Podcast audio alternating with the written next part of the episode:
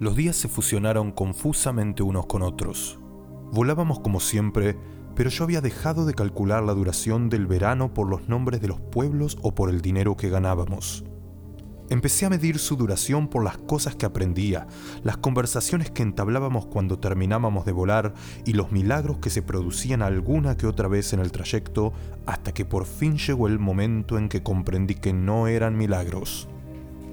Imaginad el universo bello y justo y perfecto, me dijo en una oportunidad el manual. Convenceos luego de esto, lo que es lo ha imaginado bastante mejor que vosotros.